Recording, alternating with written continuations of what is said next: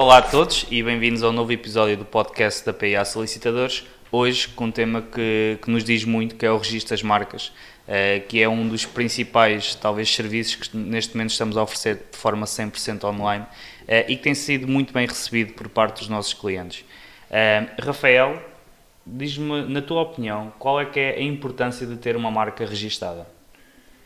A verdade é que tu não teres uma marca registada significa que estás a utilizar uma imagem ou um nome sem teres qualquer tipo de garantia de exclusividade. É isso que a marca te permite, ou melhor, o registro da marca te permite, é precisamente o direito de exclusividade. E eu acho que esta questão da marca banalizou-se bastante com, com o e-commerce e com esta revolução comercial que, que a pandemia trouxe. E a verdade é que nós vemos imensos negócios estabelecidos em websites, em páginas de redes sociais, que utilizam uma imagem própria, um nome próprio, que são reconhecidos por essa imagem, não necessariamente pelas pessoas, não necessariamente pela cara das pessoas, e são uh, marcas que não estão registadas, aquilo que se chama de marcas livres. E uh, lá está, não quer dizer que essas pessoas não venham eventualmente a proteger o seu direito. Eu tenho alguma dificuldade em perceber como é que negócios uh, que são bastante convencionais nas redes sociais, como por exemplo negócios de vestuário, negócios de acessórios, que são muito comuns, podem trabalhar, por exemplo, durante um ano, criar um nicho de mercado, criar uma carteira de clientes e uh, nunca registar a marca. E eventualmente, ao fim de um ano, quando vão tentar registar, já existe uma marca igual ou já existia e nunca se informaram sobre esse assunto. Uh, e é por isso que eu acho que é tão importante registrar a marca e garantir uh, o exclusivo. Acho uhum. que... É. E até porque existem aquelas pessoas, até mais mal intencionadas, que acabam por registrar uma marca quando ela se começa a aparecer, se começa a falar e, há pessoas que registram a marca para depois tentar vender. Sim. E isto é. acontece muito com páginas no Instagram. Aliás, tivemos uma cliente nesse sentido que nos contactou. Uh, e infelizmente temos aqui um, uma coisa que se aplica muito no direito, que é o princípio do registro. O primeiro a entrar é que vale. Um, e apesar de termos uma conta no Instagram há 2, 3, 4, 5, 6 anos, não importa, a vender um material com aquela imagem, com aquele nome, não nos vale de nada se alguém que não o faz chega e registra a marca. Sim, é, há de facto eh, a proteção das marcas livres, que no fundo são marcas que não estão registadas, são utilizadas de facto e que podem, mediante meios de prova, vir tentar provar ao registro que já utilizaram, mas isto é altamente difícil é muito mais difícil do que registrar a marca. E a verdade é, vão ter o gasto na mesma.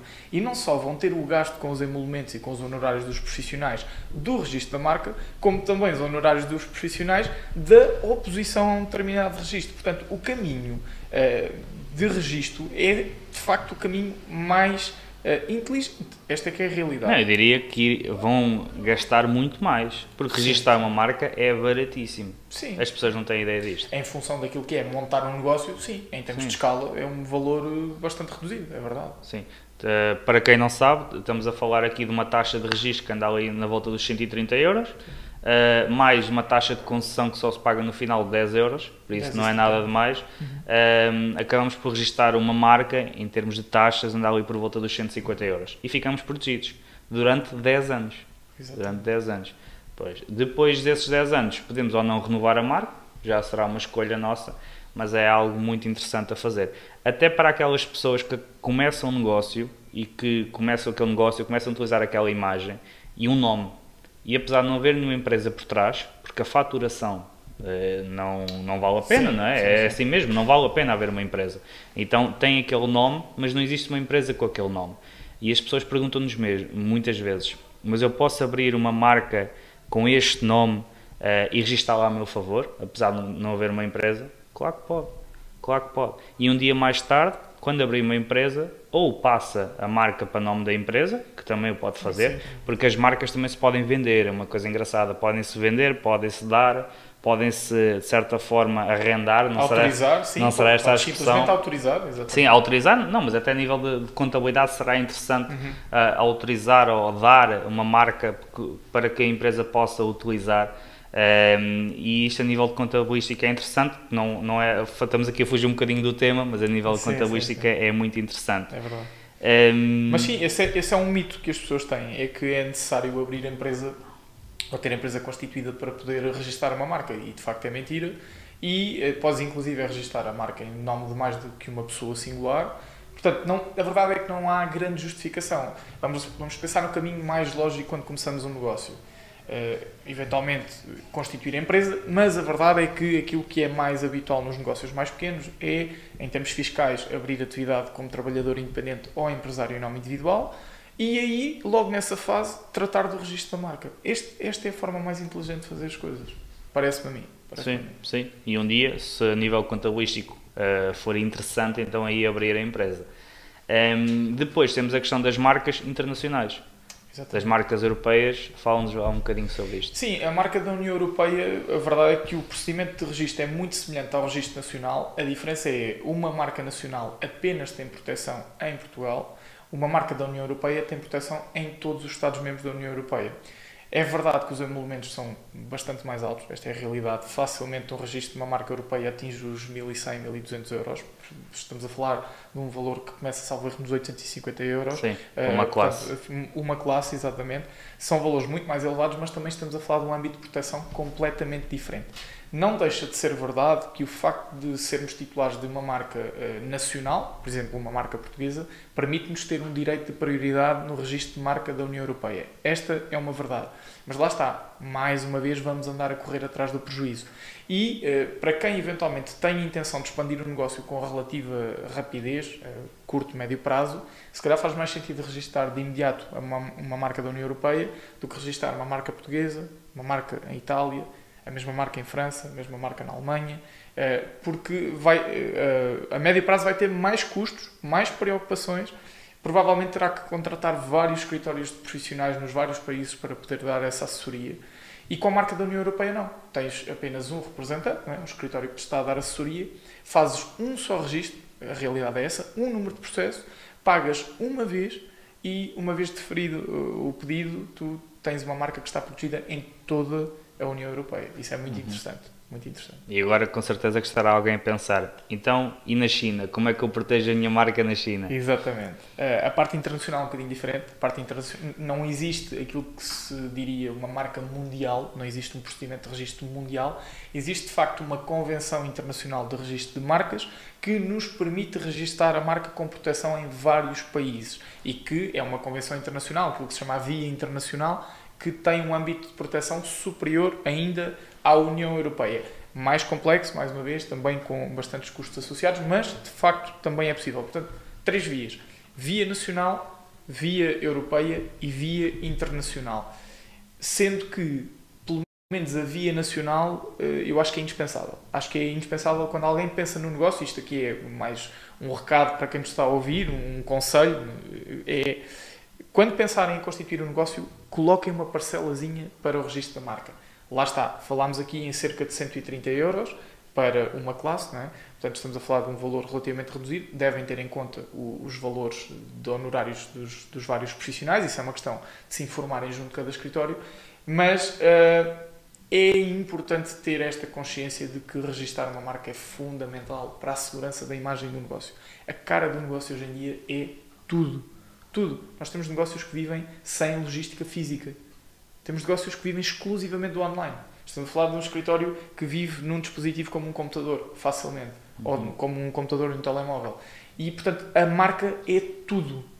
É tudo no negócio. E, às vezes, investir uh, 3 mil euros em material como computadores, como telemóveis, câmaras, uh, microfones, e esquecer-se ali de uma pequena parcela de 300, 400, 500 para o registro de uma marca, é uh, um lapso evitável, parece. Exatamente, exatamente. O que seria daquela pessoa que dedica tanto tempo online, à sua marca, ao seu branding, não é? Uh, para depois ver uh, a possibilidade de utilizar aquela imagem, aquele nome vedada. Porque é isto que acontece. Sim, sim, sim. Porque sim. a outra pessoa, tendo o registro da marca, Uh, só ela é que o poderá utilizar, pelo menos se o registro for nacional em Portugal, se o registro for na União Europeia, na União Europeia. Uh, mas a pessoa está vedada. Ou seja, tudo aquilo que construiu durante anos será vedado e ela não poderá utilizar. Sim, é verdade. É, é também importante nós referirmos aqui que a marca não tem uh, um âmbito de proteção genérico, ou seja, uh, é Sim. para isso que servem as classes. Ou seja, quando nós registramos uma marca, por exemplo, uma marca de pneus de automóveis, essa marca estará protegida para pneus de automóveis. Se alguém quiser registrar uma marca igual ou semelhante para serviços de restauração, ou serviços de cabeleireiro, ou produtos de cabeleireiro, é livre de o fazer. Uhum. É por isso que existem as classes de registro, as, as classes que estão uh, fixadas na classificação de Nice, Uh, e é para isso que elas servem. É precisamente para identificar qual é o âmbito de proteção daquela marca. Sim, é as classes funcionam um bocadinho como os negócios. Uh, quando me ligam e eu tento explicar a alguém que não percebe qual é que é a forma de registrar as marcas, eu explico assim, olha, quantos negócios é que a sua marca está associada? Exatamente. Uh, e, e, a pessoa vai me dizer, olha, eu faço, eu sou, sou cabeleireira, tenho aqui um, um salão de cabeleireiro, por isso será os cabelos, uh, mas também gosto aqui de, de, vender aqui algum material a retalho, por exemplo, alguns produtos para os cabelos. Uh, já estamos aqui a falar de dois negócios Exatamente. que se interligam, de certa forma, que estão sim, relacionados, sim, sim. mas são dois negócios, ou seja, serão duas classes, em princípio. Exatamente. Depois irá depender da classificação, claro, e nós fazemos essa análise, uh, mas em princípio serão dois negócios que são associados, são duas classes e o registro da marca passa de 130 para 160 euros. Sim, sim, sim. Ou seja, uh, será sempre valores baixos. É valores baixos que, e, e, e outra coisa, e se calhar ainda não falamos Registar uma marca com e sem imagem é exatamente o mesmo preço. Sim, sim, porque as marcas têm vários tipos, não é? podemos ter Exatamente. marcas verbais, marcas figurativas, marcas figurativas com elementos verbais, que é aquilo que normalmente chamamos de uma marca mista, e a grande maioria das marcas que nós encontramos uh, são marcas figurativas com elementos verbais. E lá está, é a ideia de proteger não só o nome, aquilo que dizemos uhum. que é o nome, mas também a imagem, o design associado uh, àquele nome. Portanto, aquilo que normalmente as pessoas, as pessoas chamam de logótipo, é um, juridicamente uhum. é um pouco diferente, uh, mas é interessante perceber isso, porque com o mesmo valor conseguimos facilmente proteger um nome e o design associado ao nome, portanto, desde as cores, uh, ao, ao, próprio contorno, ao tipo de letra que é utilizado, o que quer que seja. Portanto, isso é, isso é muito interessante. Exatamente, exatamente. Uh, mas pegaste aqui num assunto interessante, que é a diferença entre marca e logótipo. Porque muitas das vezes as pessoas ligam-nos, dizem que querem registrar o logo, mas na verdade querem registrar a marca. É verdade, é verdade. Isto, em termos jurídicos, há uma, uma diferença. Isto é interessante porque uh, eu creio que nunca falei com ninguém na gíria que, que soubesse a distinção jurídica. Isto porquê? Porque nós utilizamos na gíria a palavra logo, logótipo, uhum. uh, para o design. Tudo o que seja um design, nós achamos que é um logótipo. E é mentira. Portanto, o logótipo tem uma função de distinguir estabelecimentos, ou seja, uma loja. A marca tem a função de distinguir produtos ou serviços. Como é que isto funciona? Se eu tiver uma loja, como por exemplo um supermercado, vamos lhe chamar uh, Super Mais, por exemplo, ficticiamente. Um, ehm, o Super Mais, uh, o estabelecimento, se tiver um design lá fora com Super Mais em determinada uh, vermelho e azul, por exemplo, com determinado tipo de letra, isso é um logótipo, é o logótipo Super Mais, que identifica aquele estabelecimento. Agora, lá dentro eu posso ter água, arroz, azeite, uh, refrigerantes de marca super mais. Mas para proteger esse design com que eu identifiquei os produtos, eu tenho que registrar a marca super mais. O logótipo distingue estabelecimentos, a marca distingue produtos ou serviços. Esta é a diferença jurídica entre os dois e lá está, associar um design a uma marca não significa que estamos a colocar um logótipo na marca. Isto nem sequer uhum. faz sentido em termos, em termos jurídicos. Exatamente, exatamente. Uh, e também nos perguntam muito sobre o registro de patentes. Porque muitas das vezes as pessoas têm uma ideia do negócio, têm uma ideia que vão fazer algo diferente e perguntam-nos logo, mas posso registrar a patente? Uh, e muitas das vezes 99% das vezes a resposta é não.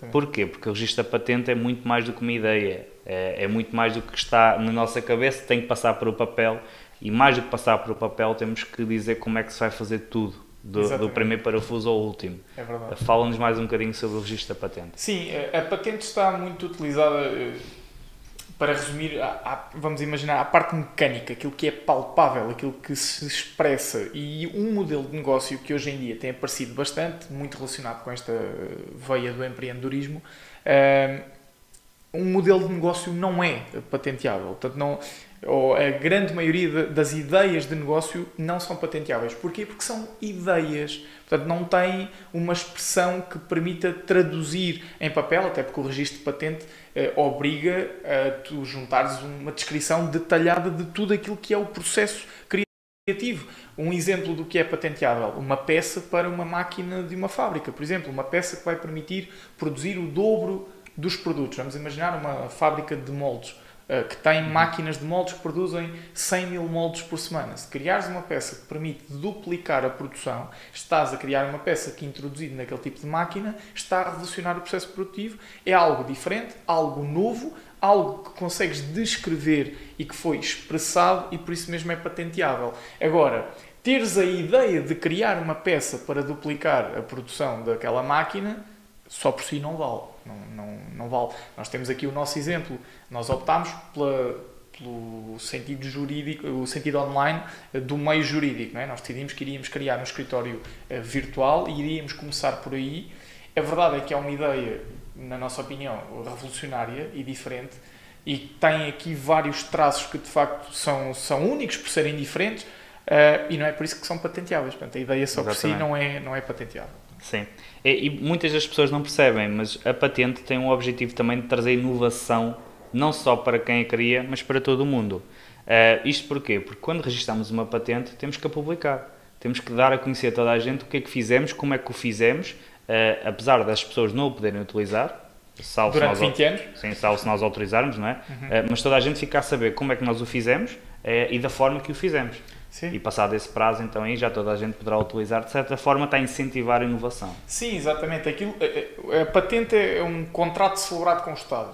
Portanto, em teoria, em teoria é um contrato celebrado com o Estado em que o Estado te paga com a garantia de que durante 20 anos ninguém vai utilizar o direito a utilizar aquele produto ou aquele mecanismo que foi patenteado. Em troca, o que tu dás é a publicidade da forma de, de produzir aquilo que foi patenteado e a partir dos 20 anos toda a gente pode utilizar. É por isso que tu tens a questão do segredo comercial. Por exemplo, a Coca-Cola não patenteou a forma de fazer o refrigerante. Exatamente. Optou pelo segredo comercial, que em teoria está espalhado pelo mundo, em cofres. Não, e... só duas pessoas é que o sabem exatamente, e não, e não assim, podem andar no mesmo exatamente, avião. Exatamente, exatamente. Uh, e a função da, da, patente é essa. Aliás, foi por isso que houve esta confusão toda com, com as vacinas, uh, de, de, suspender as patentes de, das vacinas. Sim, porque nós, meio mundo, não é? E nós, quando dizemos meio mundo, será muito mais. Estavam atrás de uma vacina para o Covid.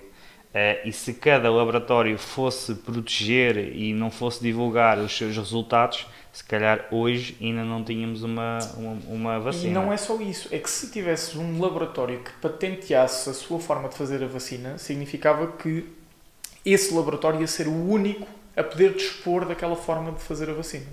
Sim. E todos os outros estariam dependentes da autorização daquele laboratório para poder produzir aquela vacina, porque é esse o objetivo da patente. E só daqui a 20 anos é que aquela receita seria livre. Exatamente. Portanto, irias estar dependente da boa vontade ou do negócio, ou quer que seja, de um laboratório, porque foi ele que descobriu a patente. E uh, daquilo que consegui ler relativamente a esse assunto, foi o objetivo de, da suspensão das, das patentes foi esse. Exatamente. E, e, eh, para acabar, e na, na vertente das patentes, e é muito curioso nós sabemos estas coisas, os genéricos, por exemplo, os comprimidos genéricos, uhum. nada são do que, do que algum, algo que foi criado, mas como já passaram os 20 anos, toda a gente pode reproduzir. Ou seja, é exatamente igual ao original, Uh, mas é um genérico. É uma Há uma cópia. coisa que muda, e voltando à origem desta conversa, é. a marca. Foi, a marca. a marca. O branding. Exato, o branding, branding exatamente. Volta, porque... é, na realidade é essa a diferença entre os dois. Não quer, aliás, não quer dizer que. Porque de certeza que o Benro é uma marca registada. Tal e qual, exatamente, exatamente. Mas é, é o que muda entre os dois. É o que muda. Rafael, chega assim ao fim mais um podcast da PIA, neste caso sobre o registro de marcas, falamos aqui um bocadinho também sobre o registro das patentes, que acaba também a ser um assunto interessante uh, de se ouvir. Por isso, continuem a acompanhar as nossas redes sociais uh, e vamos trazer, tentar trazer mais, melhor e diferente nos próximos podcasts. Isso mesmo. Obrigado. Boa continuação. Até Obrigado. à próxima.